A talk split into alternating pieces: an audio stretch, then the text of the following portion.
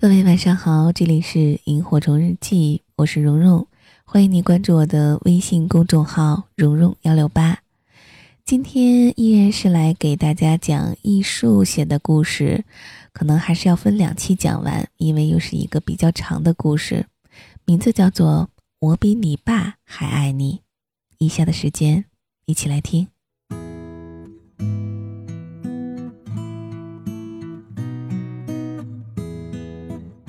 李杰是我们大学的学长，他是我们宿舍的偶像。他眼睛大，笑起来传神，不笑放电。他是校队的中锋，每次进球后还有个耍帅的招牌动作。中场休息的时候，打开矿泉水瓶，把水淋在头上。我们中文系的姑娘们都为他发疯。有一次比赛，有一个姑娘不顾生理期，拽着闺蜜一起来球场为他加油。结果痛经痛得昏了过去，吕杰抛开球，抱着她飞奔去了医务室。我们宿舍的头号美男子周真不由得认输：“哎呦，吕杰，帅的嘞！”我刚进大一的时候，是吕杰带我去报名。安顿下来以后，我爸请吕杰吃了顿火锅，因为我们是老乡，所以聊得很开心。此后，吕杰对我也很照顾。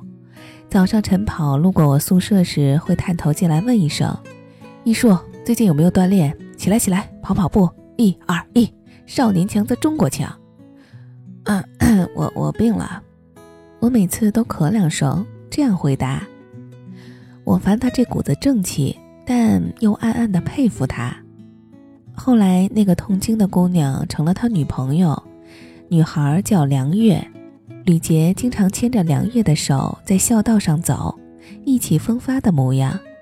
学校其实不鼓励在校生恋爱，但辅导员每次看见他，点点头问去哪儿，吕杰都说：“我们去看书，准备考研。”辅导员笑着说：“去吧，去吧。”久而久之，他们小两口成了学校情侣们正能量的代表。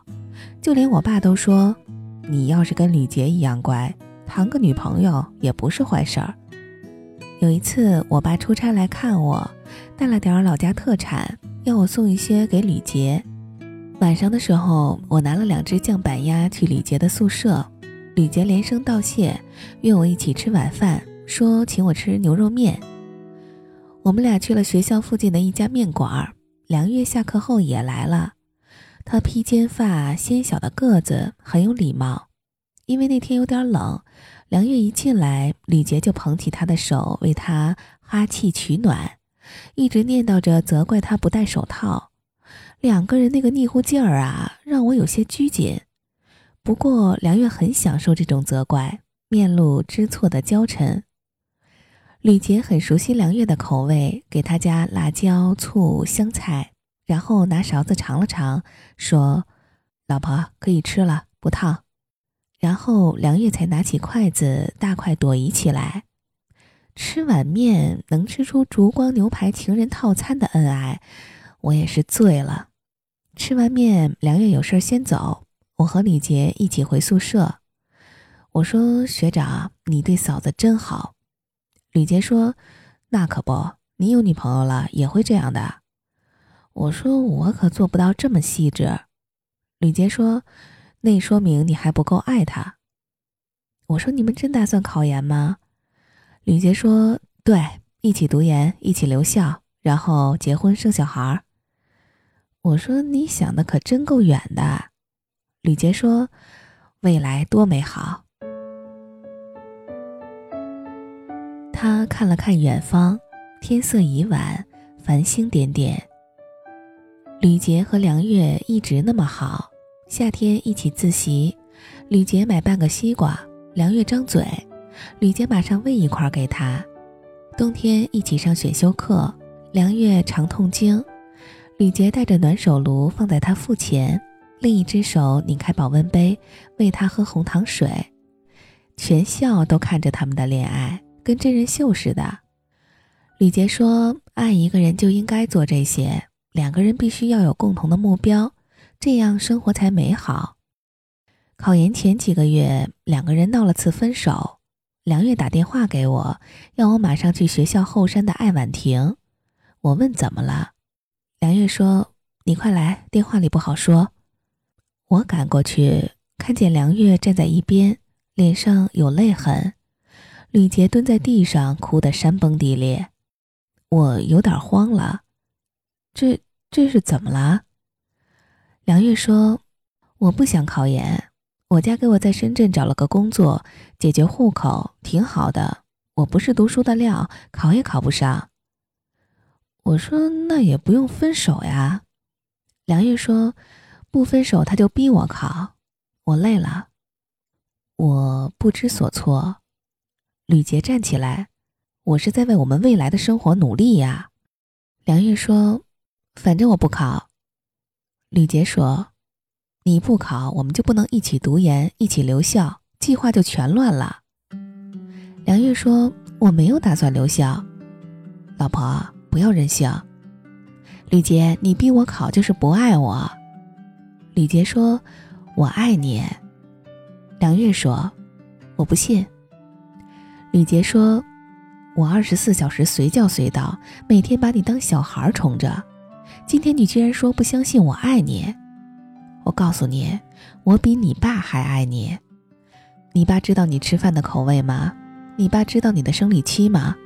你爸知道你吃蜂蜜过敏吗？你爸知道你喝咖啡会胃痛吗？你爸知道。行了，绿姐，你别说了，他不知道。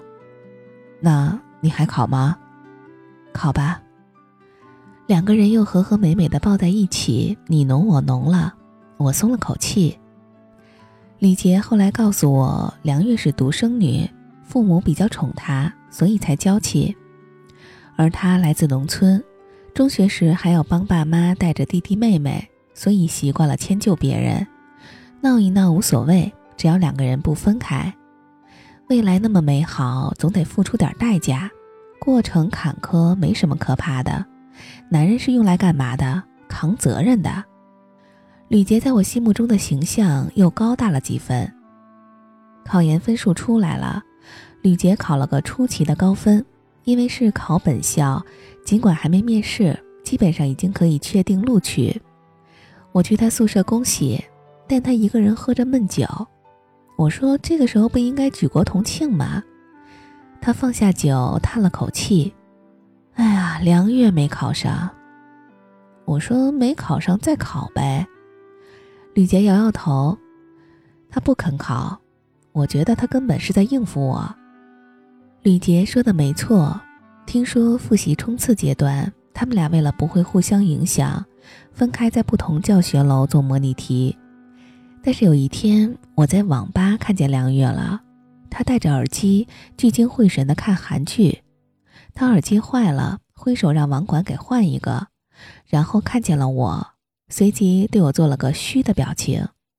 我当然没有告诉吕杰，但也觉得梁月挺不懂事儿。一诺千金，答应了考就得好好的考呀，多读书总是好的。我说大不了你读研，他去深圳工作。吕杰说。那等于我们走了两条路。我说：“那又怎样？”吕杰说：“会越走越远。”吕杰心一横，放弃了读研。这事儿在学校引起了轩然大波。他父母还从湘西农村赶来学校，见面一巴掌：“你个死孩子，读研的钱都给你备好了，你不读？”吕杰脸肿得像猪头，但仍不吭声。吕杰的父母说：“都是梁月那个狐狸精迷惑了你，给我分。”梁月的父母说：“吕杰的家人都是农村的，拖累了你，给我分。”眼看着梁月去新单位报道的时间快到了，催他去深圳，但吕杰还没有找好工作。有一天，他突然拉起梁月的手，带着两个人的户口本儿，以迅雷不及掩耳的速度把证领了，随后收拾好行李。义无反顾跟他上了去深圳的火车。吕杰的父亲打电话咆哮的时候，他们已经在深圳安顿下来了。吕杰像极了一个英雄，他俩这段恋情被我们传为美谈，女孩们用来教训男朋友，学着点儿，这才叫爷们儿，比梁月他爸都对他好。吕杰和梁月在深圳开始了新的生活。梁月在一家国企上班，工资不高，但福利还不错。吕杰一开始并不如意，但后来在报社广告部找了份销售的工作，底薪很低，靠业务提成。起初有些艰难，但他很快就赢得了客户的信任，收入比同一批员工要高。吕杰的话一直在某个时刻会突然从我脑海里蹦出来。他说：“未来多美好。”他始终相信。只要两个人相爱，走同一条路，一定会有一个不错的未来。这也给了我很多希望，因为我知道人必须心怀希望，手握人生的方向盘，义无反顾地朝着未知的方向前进。路上受点伤不要怕，要相信未来多美好。你看，事实证明他是对的，他们不是王子与公主。但总算幸福的生活在一起了。关于伤痕，关于坦诚，关幸存还无谓的可能。